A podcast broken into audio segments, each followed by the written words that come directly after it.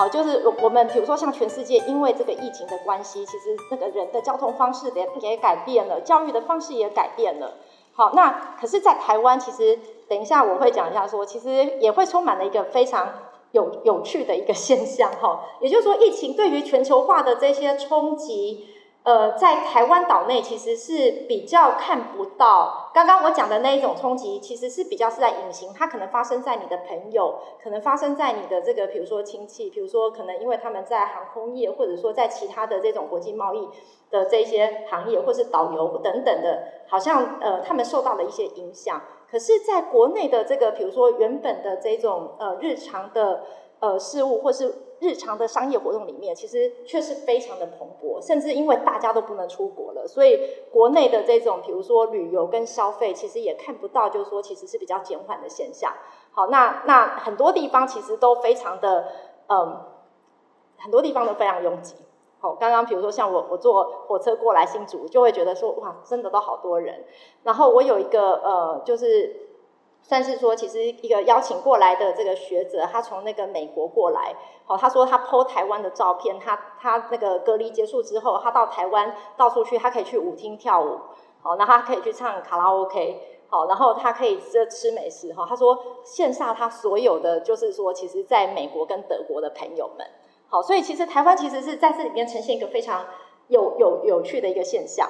可是，就回过头来，就是说，其实这个对于我们那个生态的，就是我们今天要谈的主题，好，就就是生态自然环境，哈，它又有什么样的一个一个影响？好，那那面对这个疫情，就是就就是在这个部分，因为我们看起来在日常生活没有受到太大的影响，所以反而我们好像对于这个东西的一个架构的一个反思，好像并没有像其他的。社会受到一个，就是说，其实是整个经济活动暂停影响这样的一个剧烈改变，好那样的一个深刻，好，所以这个是等一下我也想要再特别讲一下。那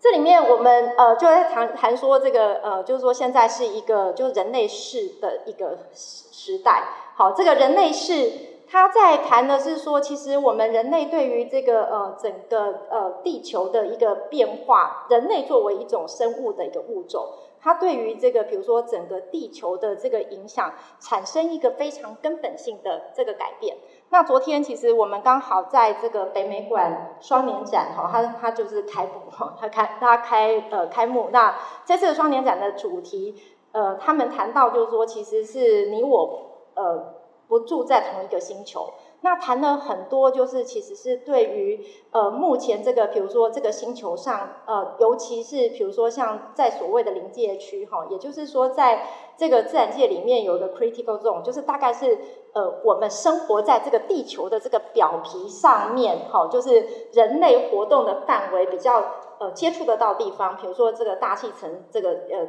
我们上面几公里，下地下几公里这样的一个区域间，好，那人类在这个地方的那个，比如说它的影响其实很大的，包括我们饮用的这个，比如说水，好，包括我们呼吸的这个空气，包括我们所要采取的这些，比如说矿石等等，那这些部分我们可以看到，就是说，其实呃，那个就是说，人类对于这个地球的一个影响，未来可能大家在。在挖掘，就是说，其实，在过去的时代，我们可能，比如说，在某一个地层，我们就看到的这个恐龙，对不对？哈，就是看到的这个，比如说，恐龙留下的这个痕迹，可能在未来，就是说，在在好好几千、好几万年之后，大家看到的这个时代，是人类所留给地球的这个痕迹。好，那这个这个痕迹，可能都是在工业革命以来，然后使得，就是说，其实人类它成为这个地球一个唯一主宰力量的一个物种。好，那那所以在这里面，其实呃，目前的这个地质学家就提出像人类式的一个概念。好，那这个那那接下来我就要讲一下说台湾哈，就台湾就非常的有趣，就是其实，在呃国际网络，我刚刚讲说那个在我们国际网络会议的时候，可以看到就是说，其实全世界都在讲说啊，我们现在因为。呃，这个经济活动都大概暂停，好，然后所以那个空屋的这个问题，好像现在就没有这么的严重，好，比起过去的其他的时期，好，那可是那时候我参加的时候，我就说，哎，台湾都没有这种感觉，因为台湾还是一样，就是那个空气的呃呃空气的状况其实是跟以前差不多，甚至因为呃台湾的这个经济活动其实还更加的呃就是说频繁。好，所以你就会看到说，哎，到处可能很很多的这个呃，包括我们那时候就谈到很多，就是可能类似像什么鲑鱼返乡啊，哈，因为在台湾其实要很多的这个制造的这个机会，哈，我等一下也可以讲一下说到底还有哪些制造，哈，那那所以这个都这个部分哈，大家就可以知道说，困在岛台湾的岛内哈，过去我们很多的人，大概台湾有可能好几好几百万、好几千万的人，其实会。呃，那个人次好会在这个呃，比如说寒暑假或是春假的时候，其实出国，好，比如说到日本、到韩国，这大概是我们最喜欢去的国家。可是现在都不能去了，所以就大家就在岛内围出国，对不对？好，所以你就看到，就是说，其实有一阵子，呃，大家看到那个照片，就是充满了那个人潮，很多的观光地区充满了人潮。好，那这反映在就是说，其实一些数据上面，就是说，我们的这个呃，有一个独步全球的。往上攀升的用电量，好，大概我们前面的九个月，好，我们的用电量其实是攀升了，呃，就是大概二点七 percent，好，所以在这里面我们就会可以看到说，哎，其实全世界的这种，比如说碳排或是经济活动的这个减缓，可是我们在台湾，好，其实它的一个呃，就是刚刚谈到的这个，比如说用电量。好，其实是比如说呃用电量的呃增高，哈，排碳量其实也没有特别的减少，好，所以这这个就是一个一个一个目前的一个状况，是我们台湾的常态，好，那它也可能是世界的非常态，好，所以在这里面可能就给我们一个就是说，到底这个现在的这个疫情到底有没有提供给我们一个反思的机会，好，或者说其实是永续的挑战，好，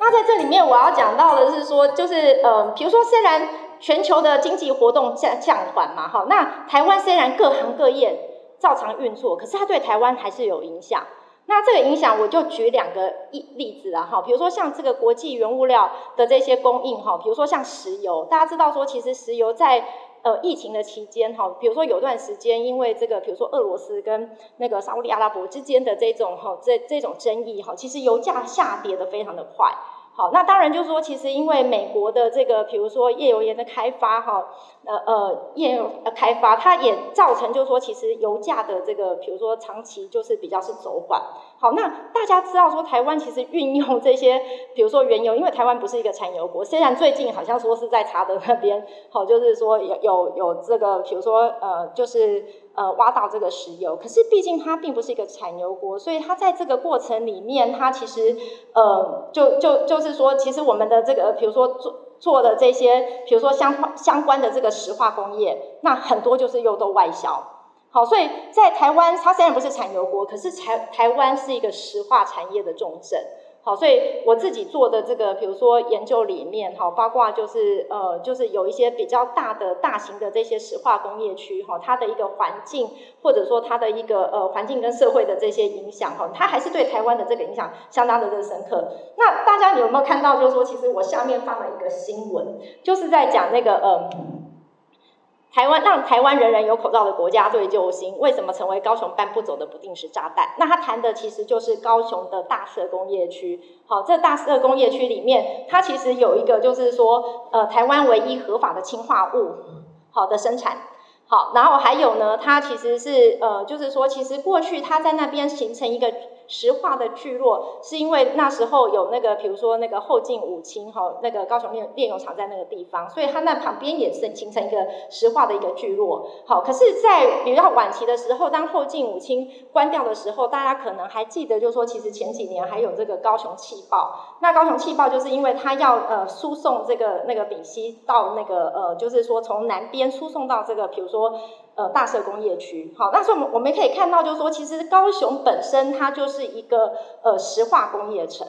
好，石化工业城哈，它的一个区位的一个分布，让它也铺露在一个，就是说，其实是不同的，呃，就是工业的一个风险里面。好，那在这里面，我们也可以看到大社哦，因为我后来自己的田野也有在这个地方，它其实是紧邻社区，它周围的学校，好，当然当然，呃，学校住家都很多哈，而且大家如果说呃现在有去高雄看的话，大社社区非常有趣哦，它它那个现在有很多的那个呃建安。好，那听说是在高雄，就是它是一个比较大家觉得说算算相对呃可以比较便宜，而且买到新的房子的的地方。好，所以在那边现在又看到很多的建案。可是你如果问当地的这个居民哈，他们就是呃，现在他们自己呃在当地有组成这种，比如说像自救会。好，那这些自救会他们就就是说，其实他们之前其实常常闻到恶臭。